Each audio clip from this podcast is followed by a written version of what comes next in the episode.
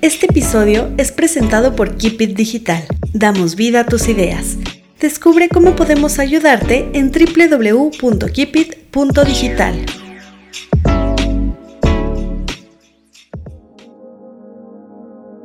La pareja que tenemos al lado va directamente proporcional a tu nivel de salud interior. Si hay una relación problemática, sí o sí, nos tenemos que ir a la base y entender que la herida está en nosotros y que hay que sanarla nosotros. Claro que tengo miedo, pero reconozco mis habilidades, mis cualidades, mis capacidades y ahora sí voy a lo que yo quiero. ¿Da miedo? Sí, el miedo no lo vamos a eliminar de nuestra vida, pero cuando lo entendemos y cuando trabajamos en nosotras mismas, ahí es cuando empezamos a acomodarnos en el lugar que queremos y ahora sí a brillar. Cuando empiezas a trabajar en ti todo cambia. Ellas brillan. Aquí nos escuchamos, nos conocemos y reconocemos, conversamos de lo que nos apasiona y lo que nos incomoda. Tejemos redes entre nosotras, porque cuando una brilla, brillamos todas. Bienvenidas. Ellas brillan.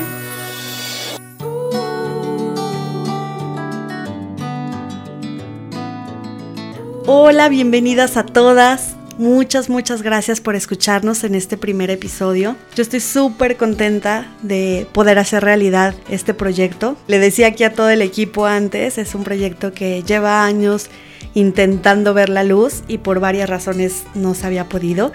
Y hoy que lo estamos logrando, pues estoy feliz de estar en compañía de grandes amigas, de súper profesionales y principalmente de tener a una invitada que para mí es un lujo porque es amiga, porque es una gran profesionista, porque ha construido una carrera bien bonita para apoyar a las mujeres y pues que creo que viene perfecto para este primer episodio. Este primer episodio pues trata justo de eso, ¿no? De, de nunca dejar de brillar, porque creo que todas tenemos esa capacidad de brillar. Y cuando somos niñas, brillamos y fluimos y nos dejamos ser. Pero con el tiempo, por circunstancias de la vida, eh, incluso eh, les decía, ¿no? Hasta problemas hormonales, problemas físicos, eh, la sociedad, nuestros propios juicios nos hacen como ir perdiendo ese brillo. Entonces, hoy es conocer, conocer una historia de vida, una historia humana que no siempre ha brillado como la veo brillar hoy, pero que hoy sabe cómo hacerlo, sabe cómo reconocer su brillo y cómo ayudar a otras. Em, sin más, quiero darle la bienvenida a la psicóloga Nayeli Vázquez Martínez. Ella es maestra en psicología clínica y de la salud, especialista en temas de desarrollo personal, autoestima y amor propio. Es apasionada de la mente, la conducta y las buenas letras. Pero bueno, Nayeli, bienvenida. Carla Preciosa, es un gusto para mí estar aquí. Gracias por la invitación, es un honor de verdad. Como te decía, tengo una breve presentación, pero creo que más allá de las credenciales, vale más lo que somos como personas. Y pues primero que nada quiero em, que quienes aún no te conocen, porque sé que te conocen ya muchas, muchas personas ahí afuera, pero todavía seguro faltan muchas por, por impactar en sus vidas, pues que nos platiques de ti, más allá de tus credenciales, del ser humano y pues conocerte a ti, saber si has tenido algún momento oscuro en tu vida, cómo lo has enfrentado y cómo volviste a brillar. Ay, Carlita, bueno, esta, esta es una historia larga, así que tráiganse el café, porque es una historia larga. En efecto, cuando, cuando yo empecé, yo siempre les platico que cuando empecé a, buscar qué estudiar, yo ya sabía que quería estudiar desde muy chiquitita, porque yo era la, típica niña que sus amiguitas le iban y le contaban, ay, es que me pasó esto en mi casa, ¿no? Ay, es que mira, tuve este problema, ¿no? Y yo siempre andaba dándoles terapia a todo el mundo, aunque no sabía, pero yo oía a todo el mundo y todo el mundo me contaba sus problemas. Yo ya sabía que me quería dedicar a esto, sin embargo, no tenía todavía la voz para poder decirlo. Entonces cuando yo llego a, decidir este proceso de carrera, obviamente metida en una relación muy complicada, en una relación violenta, eh, tratando de decidir hacia dónde vas, con problemas en casa, porque pues no te enseñan a expresarte, pues entonces me dicen, ay, es que tú eres buenísima para las matemáticas, Nayeli, entonces pues, ¿qué te parece si te metes a ingeniero como tu abuelo? ¿No? Entonces ahí va la Nayeli a meterse de ingeniera, ¿no? Y ahí estuvo dos semestres haciendo la ingeniería y pues sí, la verdad es que me gustan mucho las matemáticas, pero eso no era lo que yo quería. Entonces ahí fue el primer encontronazo, ¿no? Estos rayos, no, yo no quiero esto, ¿no? Entonces pues todo el miedo de hablar con, con toda la familia y decirles, no, pues es que yo no quiero ser la ingeniera que el abuelo quiere, porque aparte es el patriarca de la familia, o sea, ¿cómo le ibas a decir que no, no? Bueno, me enfrento a ello y me dicen, ah, bueno, entonces no quieres, no te preocupes. Entonces tú vas a hacer, vete a arqueología, porque tu tía es una maravillosa maestra de historia, entonces tú vete a arqueología, claro que sí. Y ahí va la Nayeli, arqueología también, ¿por qué no? Y ahí estuve también otro tiempo encontrando que pues tampoco por ahí era mi camino porque yo ya sabía cuál era el mío. Entonces dije, no, ya, definitivamente no. Y obviamente toda mi familia era así de, o sea, esta, esta niña perdida, sin rumbo, no sabe cuál es su camino, tenemos que encontrarlo por ella. Entonces mi mamá trabajaba en un jardín de niños y al lado había una escuela de comunicaciones. Y me dice, entonces, como no sabes a dónde ir en tu vida, pues ahora vas a venir y estudias comunicaciones aquí. Y ahí voy a estudiar comunicaciones, que ahí es donde les digo que pasé yo a recoger a mi marido, porque después de, todo este proceso de estudiar comunicaciones, de hacerle la especialidad en producción de radio y televisión, eh, lo encuentro a él, nos encontramos ahí en la escuela, nos empezamos a conocer, nos empezamos, empecé a, a, entender que una relación podía ser diferente, que no había necesidad de pleitos, gritos, jalones, ni nada de eso.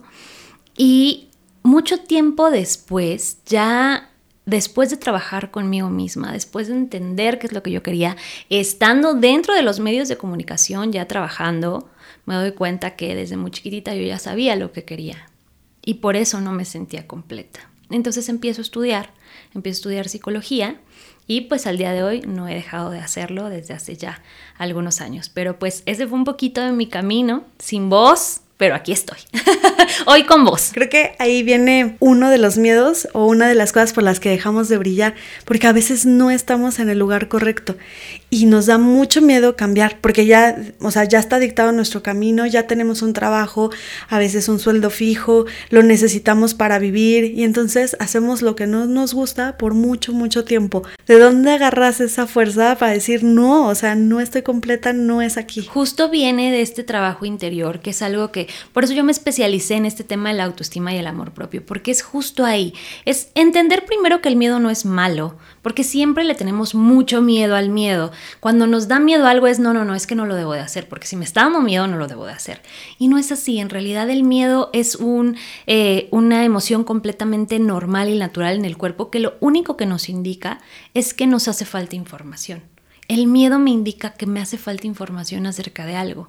Y claro que te va a faltar información si estás frente a algo desconocido, pero eso no significa que sea malo pero ¿cómo, ¿cómo lo superas? ¿Cómo lo entiendes? Trabajando justo en el tema de tu autoestima, reforzando tus pilares, empezando a sentir confianza en ti misma y decir, claro que tengo miedo, pero reconozco mis habilidades, mis cualidades, mis capacidades y ahora sí voy a lo que yo quiero.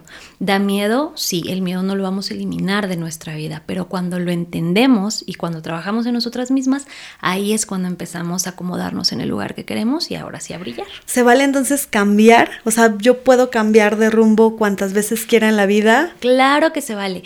Es algo que yo les digo también, por ejemplo, a mis adolescentes que vienen en un proceso de encontrar su carrera, me dicen es que ya me dijeron que esto es a lo que me voy a dedicar toda la vida y qué tal si no me gusta, o sea, qué tal si entro ahí y me doy cuenta que no me gusta, o sea, qué miedo enfrentarme a esa decisión porque toda la vida voy a estar ahí.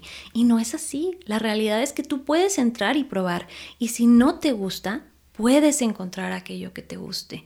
Entonces, no tengan miedo de probar. Probar no está mal, movernos de un lugar a otro no está mal. Lo que está mal es quedarnos en un lugar donde no somos felices solo porque los demás nos dijeron que ese era el camino correcto. Oye, Naye, ¿y, ¿y cómo te das cuenta? O sea, hoy ayudas a muchísimas mujeres, pero también sé que has trabajado justo con adolescentes, que mucho tiempo has guiado por ahí. ¿Cómo es que decides que quieres impactar a adolescentes y a mujeres principalmente? Me empiezo a dar cuenta a lo largo del tiempo que el pilar de todo el movimiento son las mamás y las mujeres. ¿Por qué? Porque si cambias a una mamá, cambia todo su sistema familiar. Todo. O sea, la manera en la que educa a sus hijos, la manera en la que ellos crecen, la manera en la que se relaciona con su pareja, la manera en la que se relaciona dentro del sitio en el que labora. Y eso hace que cambie todo. Todo se transforma por esa razón. Entonces, eh, la mujer se convierte como en esta pieza clave en la que tú cambias eso y cambia un montón de cosas alrededor. Para los hombres es un poquito más complejo entender estos procesos y mucho más difícil librarse del tabú de pedir ayuda. Para la mujer es todavía más sencillo, pero sobre todo es porque estamos en una sociedad en la que la mujer es la pieza fundamental y creo que eso es muy importante de entender. Naya, y hay otra cosa que a mí me llama muchísimo la atención, que es, y, y, y que hacías mención ahorita un poquito, ¿no? Ahí en la escuela conociste a Jorge, que cambió tu vida y cambió la forma de ver la relación. Yo platicaba con Ceci justo en, cuando le contaba el concepto y le decía, ojo que no quiero que la gente piense que aquí odiamos a los hombres, porque no, o sea, son, son pilares fundamentales, hay hombres maravillosos que te acompañan, que te ayudan a crecer y todo. ¿Cómo ayudas a las mujeres a entender que no deben quedarse en el lugar no adecuado y que muchas veces esa es otra razón por la que dejan de brillar y darse cuenta que pueden cambiar y que si hay compañeros que te ayudan a brillar y que te ayudan a acompañarte en este camino. Hay un concepto que cuesta mucho trabajo entender y es que tenemos a nuestro lado a la pareja para la que nos alcanza y esto es bien importante. La pareja que tenemos al lado va directamente proporcional a tu nivel de salud interior. Entonces, si nosotros queremos compartir la vida con alguien que ayuda, que apoya, que nosotros también tenemos que convertirnos en esa persona. Entonces siempre vamos de la mano. Cuando, cuando es una relación de pareja, siempre se va de la mano. Tú creces, él crece, tú creces, ella crece. Esa es la única manera. Entonces hay que entender que esto se trata de diseño interior, de qué es lo que yo encuentro por lo que tengo en mi interior.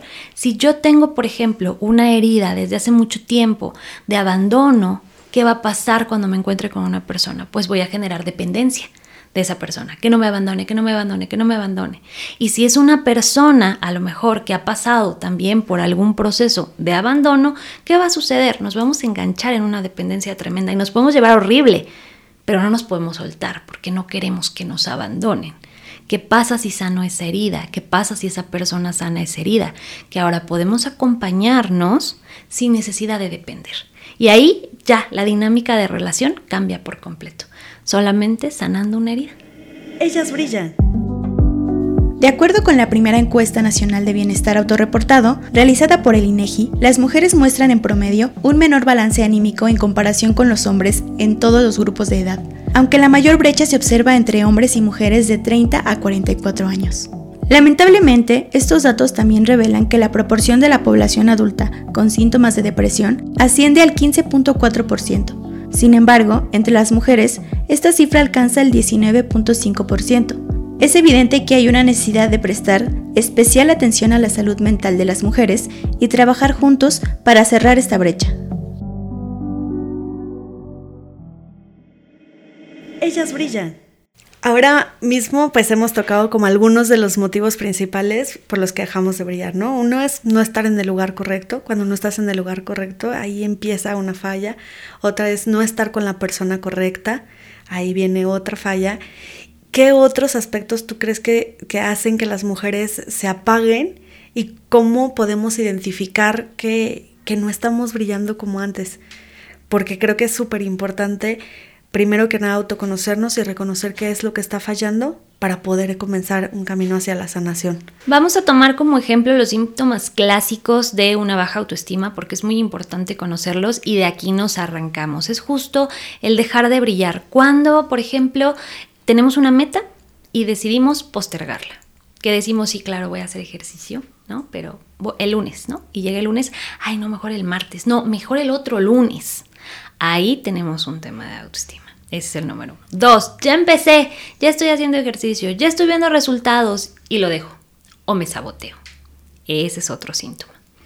El que me esté criticando constantemente, el que me esté juzgando, me esté diciendo cosas, todo el tiempo esté, pudiste haberlo hecho mejor, no debiste haber hecho esto, debiste haber hecho lo otro, no eres lo suficientemente buena, toda esta criticona que traemos en nuestra cabeza, ese es otro síntoma de baja autoestima. Y que mis relaciones de pareja, de profesionales, con amigos, de que mis relaciones tienden a ser conflictivas, que puedo estar bien un tiempo, pero después ya tuvimos un conflicto, ya tuvimos una situación o que de plano tenemos ahí muchos problemas.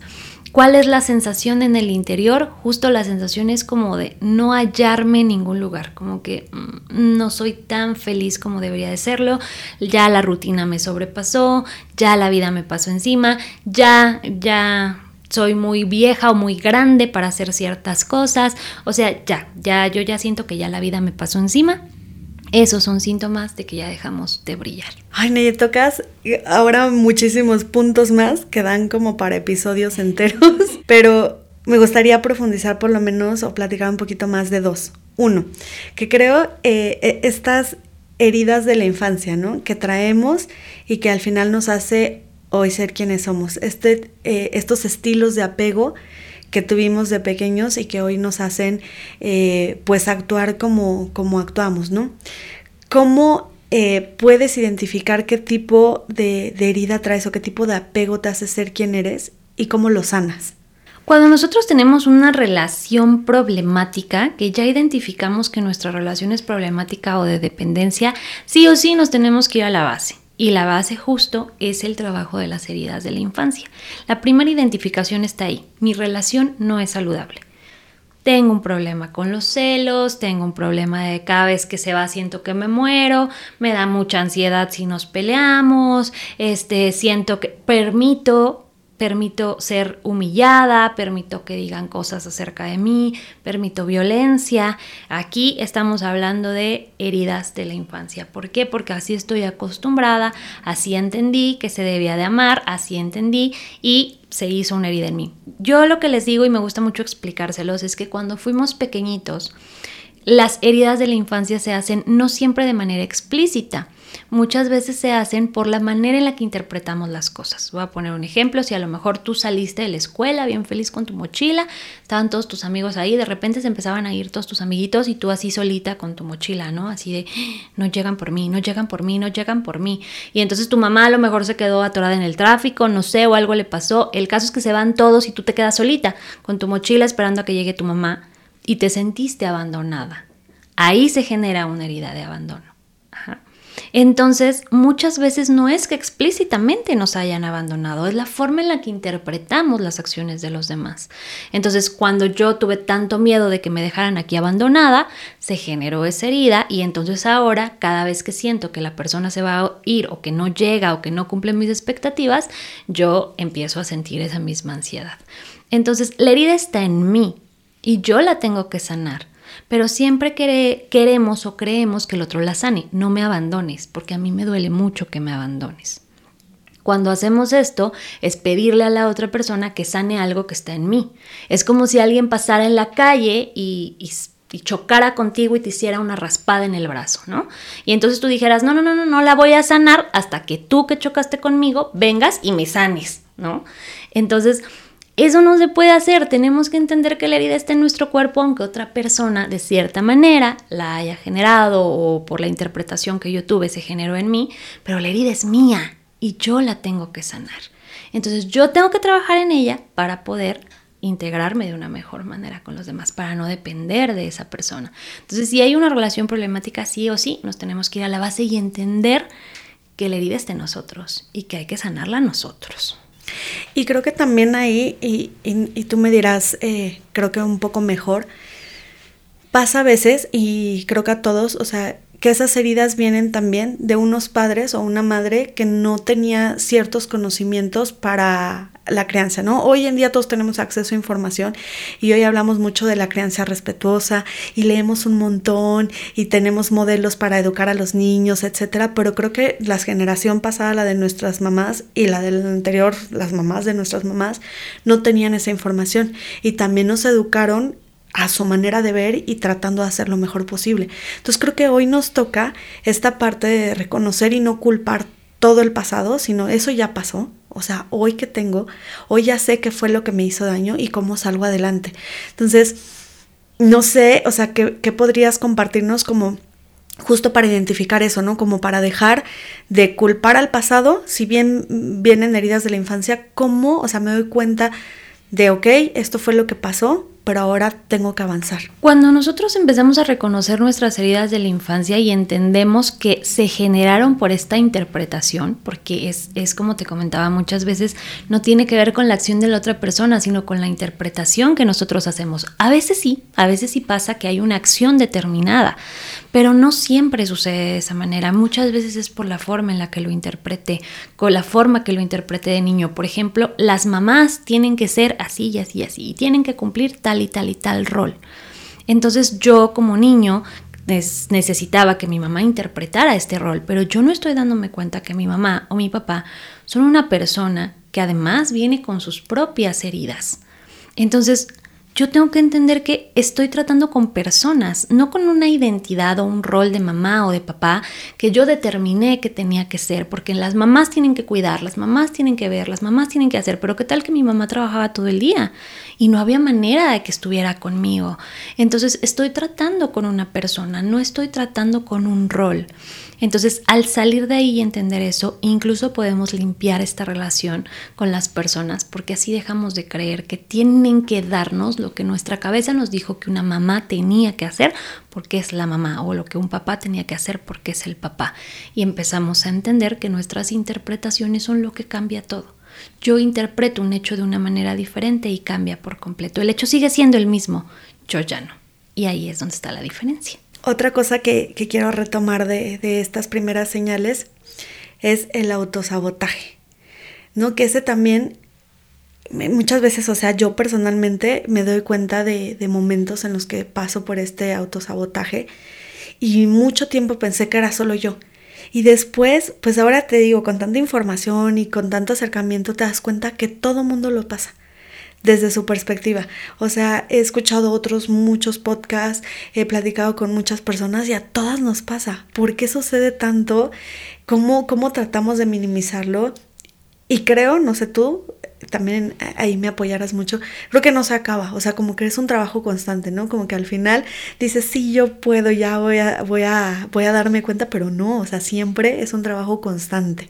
Es un trabajo constante y es entender esta parte de la motivación que a mí me encanta eh, que se entienda. Siempre queremos estar motivadas. O sea, es que lo primero que me dicen es, es que nadie me desmotivo. Empiezo muy bien, pero luego me desmotivo y ya no quiero continuar. La motivación no es algo eh, que vaya a ser todo el tiempo. Tú no puedes estar motivada todo el tiempo. Las emociones en el ser humano van y vienen. Esa es su función. Es venir dando, darnos una indicación para nuestra vida y seguir su camino. No se van a quedar. Ninguna emoción se puede quedar porque cuando las emociones se quedan en nuestro cuerpo, lo que sucede es que empezamos a somatizar, que ese ya es otro tema, cuando llevamos las emociones a nuestro cuerpo. Entonces yo no puedo estar motivada todo el tiempo. Lo que necesito de entender es que la motivación es la chispa, lo primero que me enciende, lo que me dice, dale, hoy vamos a hacer ejercicio. Pero si el otro lunes no viene esa motivación, entonces viene la parte del compromiso conmigo misma. ¿Ok? Me gusta dar este ejemplo de si tú, por ejemplo, tú y yo el día de hoy quedamos aquí para vernos para grabar este podcast y yo quedé contigo y qué tal que te hablo y te digo, ay no, Carlita, la verdad, o sea, una de la tarde, ¿no? Carlita me dio mucha flojera. No voy a ir. Obviamente vas a decir, ¿cómo que no vas a ir si ya habíamos quedado, ya me habías dicho qué onda, qué pasó, ¿no? Pero con nosotros siempre hacemos lo mismo. Hoy voy a hacer ejercicio. Ay, no, qué flojera, mejor ya no voy. Ajá. Siempre. Es entender que al comprometernos con nosotros mismos, es tal cual como si nos estuviéramos comprometiendo con otra persona. Yo me di mi palabra y necesito cumplírmela necesito cumplirme a mí, porque ¿cómo le voy a pedir a Carlita que cumpla conmigo, que venga, que me ayude, que haga, si yo no empiezo? Es, y es lo que te decía, es quiero que todos suplan esto antes de suplirlo yo, y así no se puede. Necesito primero entender mis compromisos conmigo y luego los demás. Wow, a mí siempre me pasa como, como esa parte. La verdad es que yo suelo cumplir con todos. O sea, es así de no, no le puedo fallar a nadie, pero a mí sí me fallo. Entonces voy a trabajar como mucho, mucho en eso. O sea, sí como que pues sientes que tú puedes esperar, ¿no? Y lo dejas por ahí. Ay, bueno, pues casi estamos cerrando, pero antes de cerrar, yo sé que tienes un programa que se llama 14 eh, días de amor propio y que pues justo te lleva de la mano como en este descubrimiento. Entonces no sé si nos puedes platicar un poco más. Claro que sí, 14 días de amor propio es el primer escalón en el desarrollo del entendimiento de tu ser. Aquí empezamos con el proceso de amarte, de hablarte un poquito mejor, de entender a esta criticona que tenemos en la cabeza y empezar a clarificar una manera diferente de hablarte, de conocerte y de quererte, que ese es el primer paso en el desarrollo, es nuestro paso número uno, nuestro paso base. De ahí pues ya nos metemos en temas de autoestima y en temas de desarrollo personal y en temas de inteligencia emocional. Pero si tú quieres dar un pasito que digas yo quiero volver a brillar, ¿cuál es el primer paso? Es 14 días de amor propio, por ahí puedes iniciar tú a dar tu primer paso en el desarrollo y de ahí ya no te frenas, porque de ahí ya te agarramos para hacer toda una transformación en tu ser. ¿Y hay en 14 días de amor propio? O sea, nos ayudas a conocernos, nos das herramientas, cómo funciona. Tienes 14 de las mejores herramientas que yo uso para desarrollar el amor propio en mis pacientes. Es muy importante que ustedes sepan esto. Hay una gran diferencia entre hacer un taller de coaching y hacer un taller psicológico. Aquí estás utilizando herramientas eh, completamente científicas. Entonces tú vas a utilizar las 14 herramientas que se están usando en terapia todo el tiempo y que yo uso con mis pacientes. Tienes videos, tienes audios, tienes programación neurolingüística incluso cuando duermes tú estás trabajando en amor propio, porque tenemos un audio específico para que mientras tú duermas tu mente siga programándose. Entonces está padrísimo y te llevamos paso a paso en este desarrollo para que tú empieces a cambiar y a transformarte. ¿Tienes alguna historia así que te haya marcado después de que tomó amor propio, que digas, wow, no me esperaba que pasara Tengo muchísimas, tengo personas que han bajado de peso, que era su meta bajar de peso y lo han logrado. Tenemos muchas tesis, hay personas que ya en ay, no he acabado mi tesis y la termina tenemos personas, por ejemplo, ahorita eh, una de, las chicas que ya está conmigo en los entrenamientos avanzados, que es el entrenamiento Brilla, empezó en 14 días de amor propio y después de este tema de desarrollo ya está por certificarse ella también para empezar a trabajar eh, ayudando a las mujeres. Entonces tenemos eh, historias maravillosas. La verdad es que cuando empiezas a trabajar en ti todo cambia. Wow. Sí, creo que cuando vamos avanzando y vamos descubriendo otra vez nuestro brillo, queremos que todas brillen, ¿no? Y ese es el objetivo de este programa, que si hemos logrado salir y que como te digo es un trabajo constante, pero que si tenemos hoy un poquito que compartir para ayudar a alguien más, sepa que aquí tiene una comunidad dispuesta a hacerle compañía y ayudarla a salir. Naye, ¿Dónde te encontramos? ¿Redes sociales? ¿Cómo accedemos al programa Amor Propio? Eh, me pueden encontrar como arroba psicóloga Naye. Estamos en Instagram, en Twitter, en Facebook. Y si ustedes quieren eh, adquirir 14 días de amor propio, pueden visitar la página 14 días de amor propio.com y ahí lo pueden adquirir. Ahorita está en promoción especial, así que es un momento increíble para adquirirlo. Súper bien, pues muchas, muchas gracias. Creo que el tiempo pasa volando y hay muchas, muchas cosas que decir. Te agradezco mucho que me hayas dado la oportunidad de hacer este primer episodio contigo y pues espero que de lo que vayamos conociendo que a la comunidad le interesa, tenerte aquí otra vez platicando de algún tema un poco más a profundidad. Claro que sí, muchísimas gracias por la invitación y aquí me tienen cuando quieran. Mil, mil gracias. Pues bueno, a nombre de, del equipo de Ellas Brillan, les agradecemos su compañía en este episodio. Gracias por hacerlo posible. Cecilia González Landín en la producción, Tere Montero en redes sociales.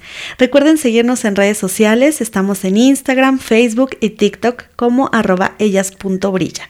Además, en nuestro blog tendremos información complementaria de cada tema, www.ellasbrillan.com. Yo soy Carla García y nos escuchamos en el próximo episodio.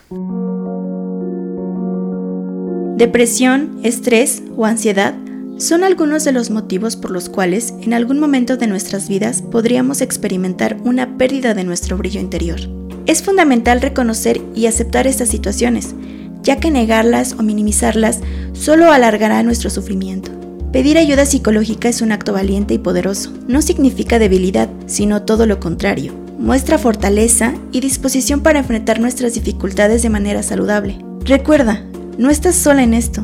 No dudes en buscar ayuda cuando la necesites, porque mereces vivir una vida plena y llena de luz.